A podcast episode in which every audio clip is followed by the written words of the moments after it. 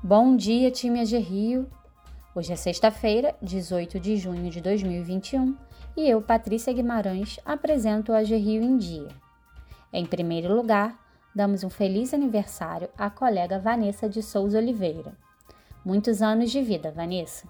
Receba nosso abraço virtual e comemore bastante o seu dia. E vamos aos destaques. Linha para taxistas. A AG Rio vai lançar linhas de crédito voltada para taxistas nos moldes do Programa de Microcrédito Produtivo Orientado. Os financiamentos serão de até 21 mil reais, com taxa de 0,25% ao mês. Na próxima semana, divulgaremos mais detalhes. O governo do Estado ficará com 14,5 bilhões de reais da concessão de serviços de saneamento.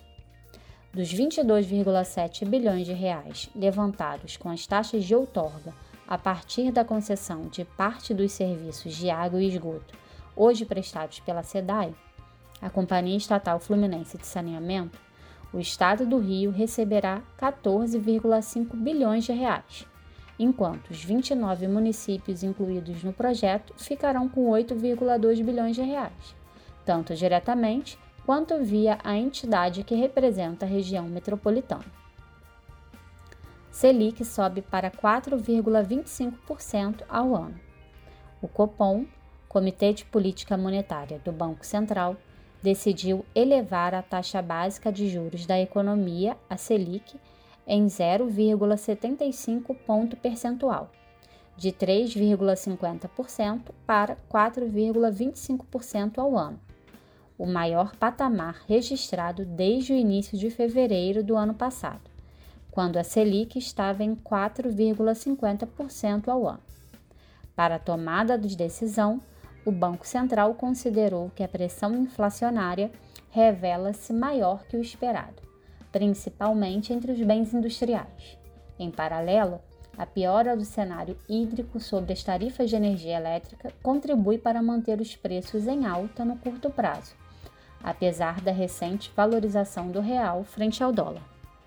O cupom ainda deixou em aberto a possibilidade de um novo aumento na mesma magnitude na próxima reunião, marcada para daqui a 45 dias. Se a previsão se cumprir, os juros saltarão para 5% ao ano, mesmo percentual vigente em dezembro de 2019. Concertos na TV Alerj. Os concertos musicais realizados na Sala Cecília Meirelles, espaço da FUNARGE, a Fundação Anita Mantuano de Arte do Estado do Rio de Janeiro, serão transmitidos na grade de programação da TV Alerj. Confira. Mapa da vacinação Covid-19.